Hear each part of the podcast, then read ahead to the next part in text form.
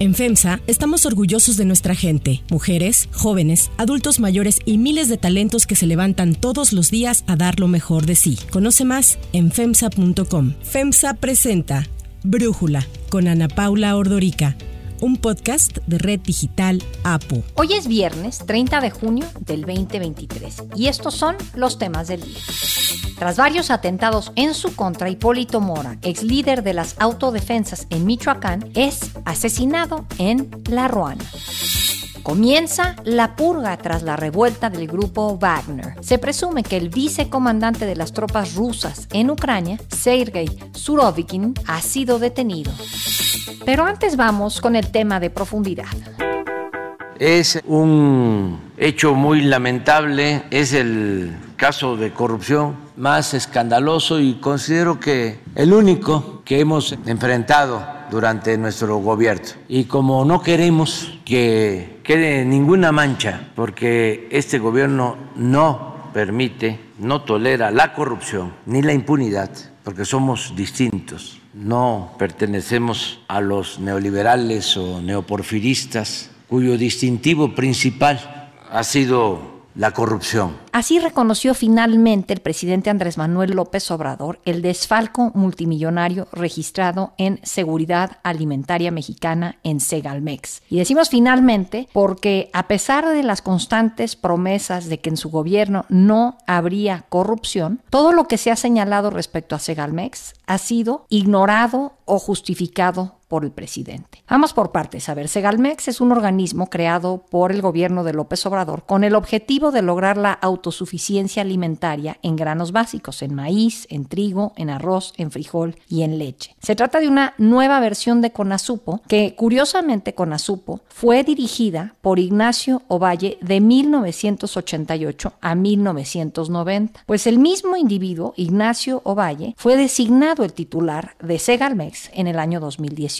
Desde el año 2020, Mexicanos contra la Corrupción y la Impunidad han documentado la existencia de una red de corrupción en Segalmex, relacionada con la entrega de convenios multimillonarios irregulares a personajes ligados al Partido Movimiento Ciudadano, el extravío de estados financieros y el otorgamiento de contratos a empresas fachada o fantasmas vinculadas con empresarios que ahora construyen desarrollos inmobiliarios de lujo. En febrero pasado, la Auditoría Superior de la Federación había detectado el desvío de 15.308 millones de pesos en Segalmex. Sin embargo, el gobierno estimó que los desvíos son de 9.500 millones de pesos, un fraude que le dolió mucho al presidente López Obrador. Nos dolió mucho este fraude cuando me informaron, di la instrucción de inmediato de que se presentara la denuncia en la fiscalía desde el inicio. Y me dolió porque se trata de un sistema que creamos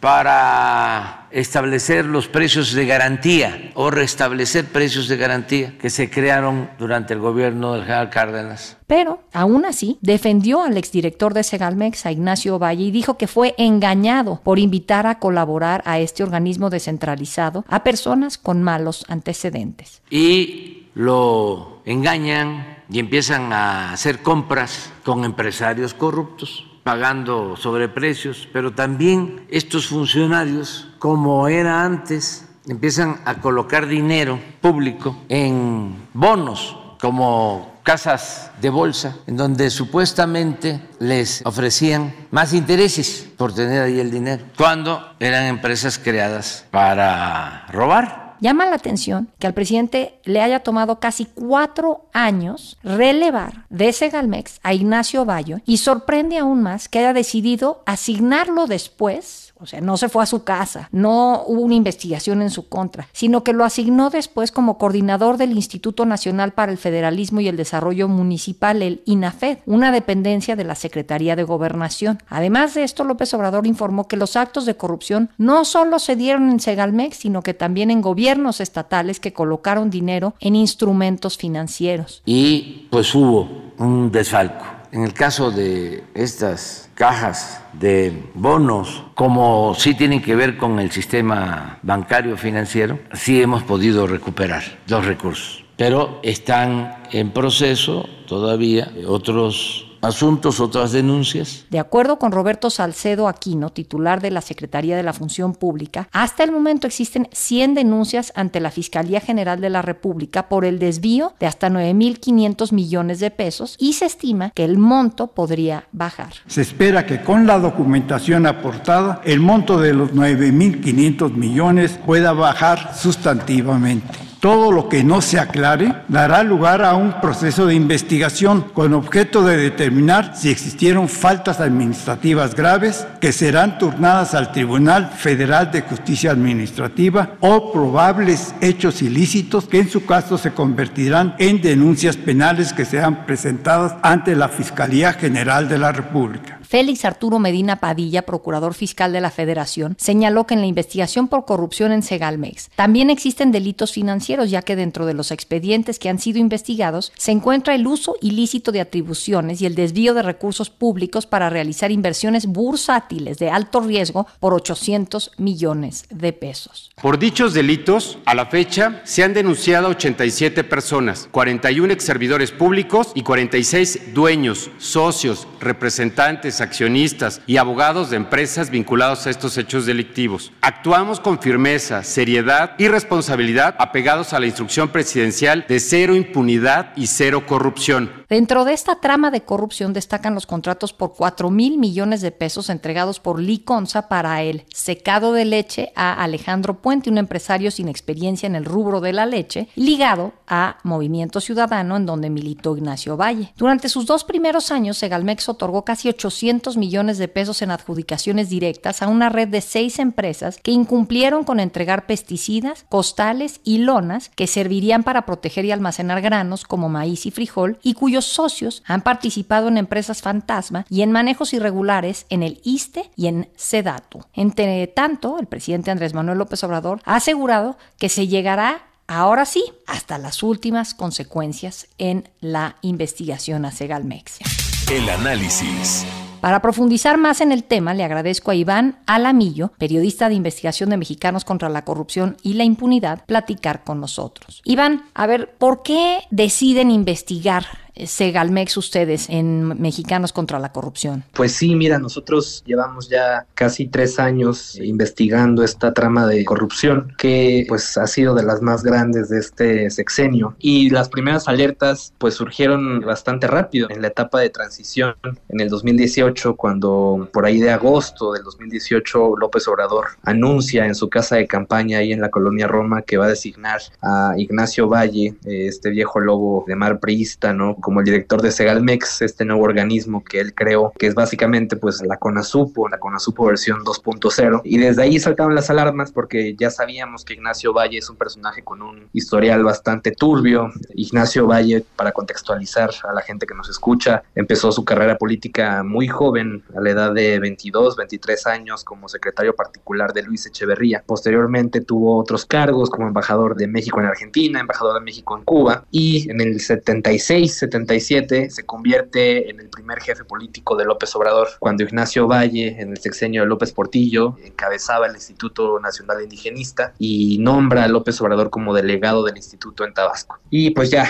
en la época de Salinas de Gortari, en los 80s, finales de los 80s, eh, Salinas de Gortari lo nombra director de CONASUPO y dirige esta dependencia ¿no? que se vio envuelta en varios escándalos de corrupción en ese sexenio, junto con Raúl Salinas de Gortari, el hermano incómodo, el famoso hermano incómodo de Carlos Salinas. Entonces, tomando en cuenta todos estos antecedentes, es que decidimos empezar a, rascarle un poquito ahí a, Segalmex y la verdad es que bastante rápido fuimos encontrando una serie de irregularidades, ¿no? de, de posibles conflictos de interés, de posibles tráficos de influencias. Tú mencionabas, por ejemplo, lo primero que publicamos en 2020 son estos convenios por casi 4 mil millones de pesos que se le otorgaron en 2019, en el primer año del gobierno de López Obrador, a Alejandro Puente Córdoba, un empresario pues bastante polémico que había militado en el partido Movimiento Ciudadano, eh, que es el mismo partido en donde también militó Ignacio Valle, ¿no? Ignacio Valle militó cerca de 15 años en el Movimiento Ciudadano. Entonces, eh, esa fue quizás la primera señal de alerta que tuvimos, ¿no? De que algo grave estaba pasando ahí en Segalmex. Y, a ver,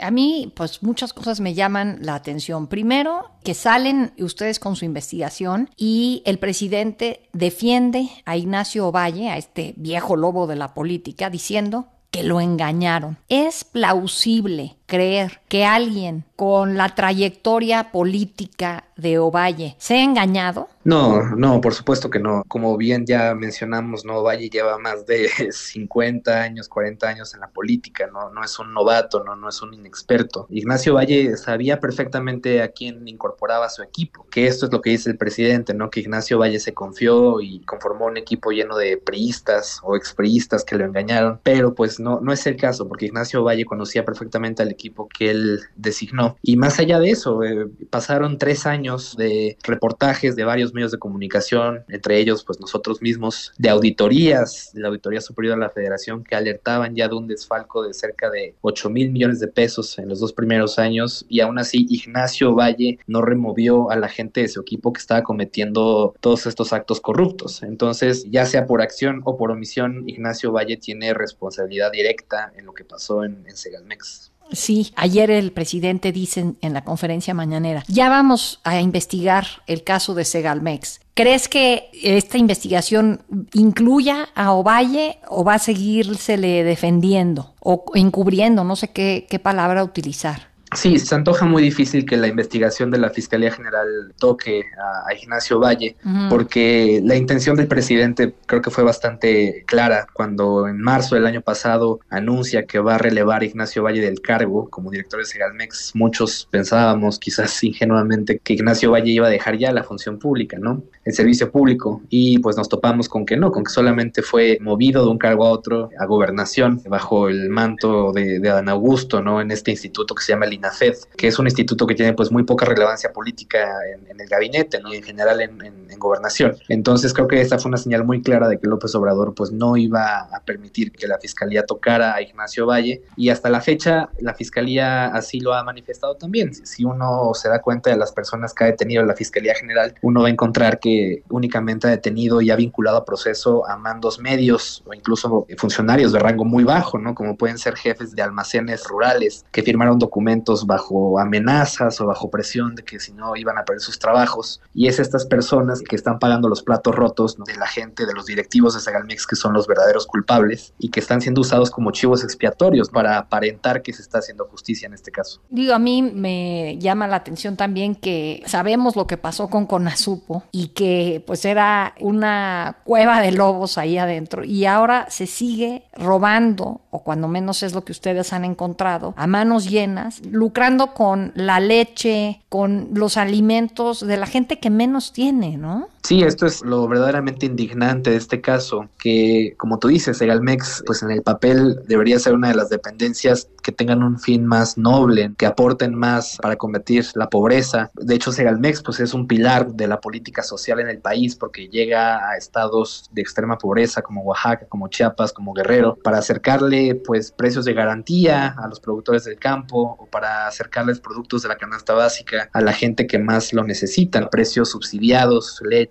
huevo, etcétera. Y el hecho de que hayan lucrado con algo tan básico y tan elemental para la alimentación como la leche, leche que dejó de llegar a lugares como la Sierra de Oaxaca, a lugares como los Altos de Chiapas, pues es bastante, bastante grave. Y también nos habla de una negligencia, porque ¿cómo es posible que López Obrador, el presidente, se haya tardado casi cuatro años para relevar a Ignacio Valle del cargo cuando había tantas señales de alerta, tantos reportajes que probaban documentalmente todo lo que estaba pasando? Por ahí hubo algunas investigaciones del periódico Eje Central que dirige Raimundo Riva Palacio, en donde se hablaba que parte de este dinero se mandaba a bancos venezolanos de Bolivia y de Puerto Rico. ¿En Mexicanos contra la Corrupción han seguido esta pista, Iván? No, la verdad es que no, no hemos seguido esa pista. La verdad es un poco complicado de comprobar. Nosotros como periodistas, pues obviamente topamos con pared con el secreto bancario, pero lo que yo he dicho muchas veces es que las autoridades autoridades que sí tienen esas facultades, la UIF, la Comisión Bancaria, la Fiscalía General, son los que tienen que topar con dónde terminó todos estos 15 mil millones de pesos, que nadie sabe en dónde están, y recuperarlos. No únicamente se trata de denunciar a las personas que fueron las responsables, sino también tienen la responsabilidad de recuperar estos 15 mil millones perdidos y reintegrarlos a las arcas públicas para que sirvan con el propósito que tenían originalmente. Sí, esto, la parte de las transacciones bursátiles también es interesante, por ponerlo de una manera amable dinero para alimentos, para leche, se utiliza para comprar y vender acciones en la bolsa. ¿Cómo es esto posible, no? Sí, es uno de los casos más pues surreales, si lo queremos ver así, ¿no? Del escándalo de Segalmex. Yo igual comento muy seguido que en Segalmex es muy complejo explicar cómo se dio el, desfalco porque hubo demasiados mecanismos para desviar el dinero. Este que tú mencionas es uno de los más graves, ¿no? Porque Segalmex, por órdenes de Ignacio Valle, hay un documento que lo prueba con su firma de puño y letra. Ignacio Valle dio la autorización a René Gavira, que era el director de finanzas, de invertir casi mil millones de pesos del presupuesto de la dependencia en la bolsa para especular con él básicamente. Y por supuesto cuando esto se hizo, pues Segalmex dejó de tener el control de, del dinero, ¿no? Lo cual está prohibido por ley, por supuesto. Y los intereses que se generaron de esta inversión en la bolsa eh, están perdidos. Hasta la fecha no se han recuperado. El gobierno logró recuperar estos casi mil millones que se invirtieron, pero los intereses que se generaron, que son cerca de 40 millones de pesos, pues siguen irrecuperables, ¿no? Iván Alamillo, estaremos pendientes de si realmente lo que dijo el presidente ayer en su conferencia de que se llegará a las últimas consecuencias en esta investigación se cumple. Por lo pronto, muchísimas gracias por platicar con nosotros. Estamos a la orden. Si te gusta escuchar Brújula, te invitamos a que te suscribas en tu aplicación favorita o que descargues la aplicación Apo Digital. Es totalmente gratis y si te suscribes será más fácil para ti escucharnos. Además, nos puedes dejar un comentario o calificar el podcast para que sigamos creciendo y mejorando para ti. Hay otras noticias para tomar en cuenta. 1. Hipólito Mora. Hipólito Mora, ex líder de las autodefensas en Michoacán, murió la tarde de ayer en un atentado en Buenavista, Tomatlán. El ataque armado iba dirigido directamente en su contra. Se confirmó que además del ex líder también murieron dos de sus escoltas. Alrededor del mediodía comenzó una balacera contra el vehículo en el que viajaba Hipólito Mora, el cual fue atacado con rifles tipo Barrett calibre 50. La camioneta que tenía blindaje acabó en llamas. Así se refería Mora a su seguridad a finales del año pasado en entrevista con Milenio. Trabajar con escoltas, con chaleco antibalas, es muy incómodo. Yo quisiera regresar a los tiempos de 2013 para atrás, poder andar en mi trabajo sin el pendiente, sin el me vayan a llegar, me vayan a asesinar en cualquier rato. El también ex candidato a la gubernatura de Michoacán en el 2021 bajo las siglas del PES tomó relevancia al convertirse en líder de los grupos de autodefensas en Michoacán en el 2013, justo cuando recrudeció la llamada guerra contra el narcotráfico. Durante años denunció amenazas y ataques en su contra. Tanto el cártel Jalisco Nueva Generación como los cárteles unidos ofrecían recompensas por la cabeza de Hipólito Mora. Apenas en marzo libró un ataque en La Ruana en donde solo resultó herido. En noviembre del año pasado había sufrido otro atentado. Pero, por increíble que parezca, el gobernador de Michoacán, Alfredo Ramírez Bedoya, así intentó justificar el asesinato del ex líder de las autodefensas. Le habíamos pedido a Hipólito que por estos temas se mantuviera en la capital, en Morelia, para que no corriera riesgo su vida. Él desafortunadamente no, no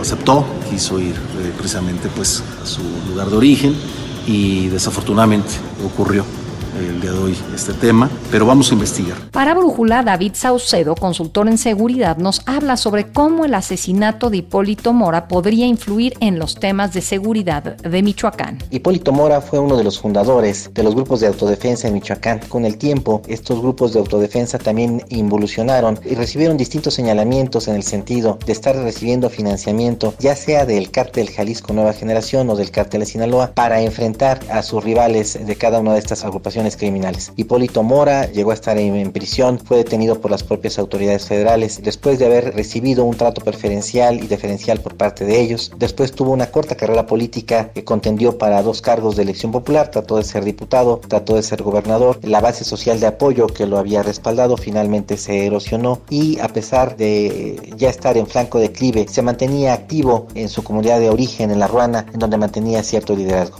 A mí me queda claro que el asesinato fue ordenado por integrantes del crimen organizado. Actualmente en, en, Michoacán se estaba planeando una paz narca pactada por integrantes del cártel Jalisco Nueva Generación y de los grupos michoacanos que aún perduran en esta zona, sobre todo de cárteles unidos. Habrá que ver si el asesinato de Hipólito Mora forma parte de los acuerdos que hubo entre ambos bandos de esta guerra de cárteles que se da en Michoacán o si su asesinato provoca una escalada de violencia y represalias que tengan como consecuencia el asesinato de más líderes sociales allá en el estado de Michoacán.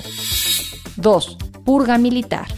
En Rusia parecen haber comenzado a verse acciones tras la rebelión que encabezó el pasado fin de semana el jefe de las milicias del grupo Wagner, Yevgeny Prigozhin. Ahora se habla del arresto del vicecomandante de las tropas rusas en Ucrania, Sergei Surovikin, uno de los pocos mandos militares rusos que eran bien vistos por Prigozhin y quien se señala sabía de los planes del grupo Wagner de rebelarse contra Putin. El New York Times reporta que Surovikin no ha sido visto en público desde el sábado pasado, lo que generó estas sospechas sobre una posible purga en las Fuerzas Armadas rusas. En tanto, el diario The Moscow Times, que citó dos fuentes cercanas al Ministerio de Defensa, afirmó que Surovikin fue detenido por sus presuntos vínculos con la rebelión. Algunos otros medios rusos señalan que el militar fue detenido, interrogado y después liberado. Surovikin fue uno de los mandos militares que llamó a Prigozhin a detener su avance a Moscú el sábado pasado y les ordenó regresar a sus cuarteles y acatar las órdenes del gobierno ruso. Me dirijo al liderazgo, comandantes y luchadores de las fuerzas de seguridad privada Wagner. Juntos hemos recorrido un camino difícil y pesado. Hemos combatido juntos, enfrentado riesgos, sufrimos pérdidas. Juntos hemos ganado. Somos de la misma sangre. Somos guerreros. Hago un llamado a detenerse. El enemigo solo espera cuándo alcanzaremos una situación política interna complicada. No se puede jugar en manos del enemigo en estos tiempos difíciles para el país. El Kremlin calificó de especulación las publicaciones de que Surovikin estuviera al tanto del motín liderado por Prigozhin y que no lo haya comunicado. Sin embargo, no ofreció detalles sobre el paradero del alto mando militar.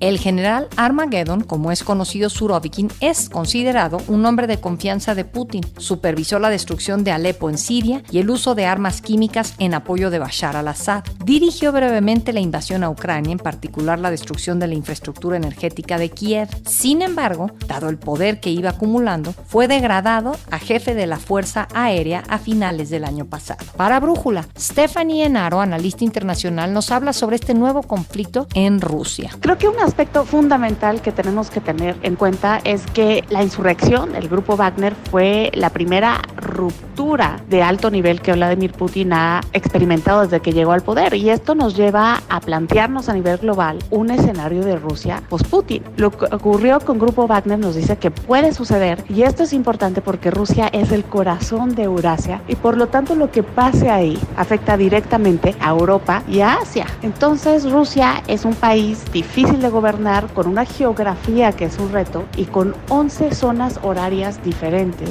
que claramente un liderazgo fuerte para mantenerse unido. De lo contrario, podría ser otro caos. Ahora, también podemos ver que esto le abrió el panorama a las fuerzas ucranianas. Se dieron cuenta que era un momento de debilidad, pero lo que no sabemos es si podrán ser capaces de capitalizar. Aún así, esto nos deja una enseñanza notable a nivel global porque se reunió Estados Unidos con sus aliados de la OTAN. Los países que comparten frontera con Rusia, como China, empezaron a cerrar sus fronteras y el mundo se empezó a preguntar qué pasaría con una Rusia en crisis. Para cerrar el episodio de hoy los dejo con música de Alondra de la Parra.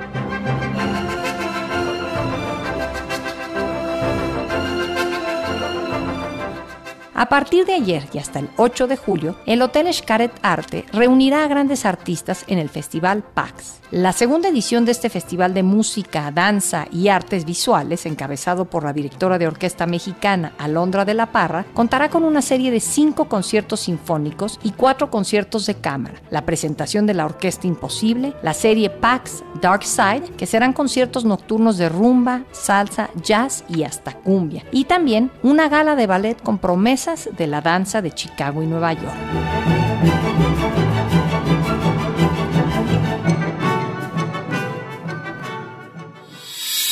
Yo soy Ana Paula Ordorica. Brújula es una producción de Red Digital APO. En la redacción, Ariadna Villalobos. En la coordinación y redacción, Christopher Chimal. Y en la edición, Cristian Soriano. Los esperamos el lunes con la información más importante del día. Por lo pronto, pasen un gran fin de semana. Oxo, Farmacias ISA, Cruz Verde, Oxo Gas, Coca-Cola FEMSA, Invera, Torrey y PTM son algunas de las muchas empresas que crean más de 245 mil empleos tan solo en México y generan valor como parte de FEMSA. FEMSA presentó Brújula con Ana Paula Ordorica, un podcast de Red Digital APO.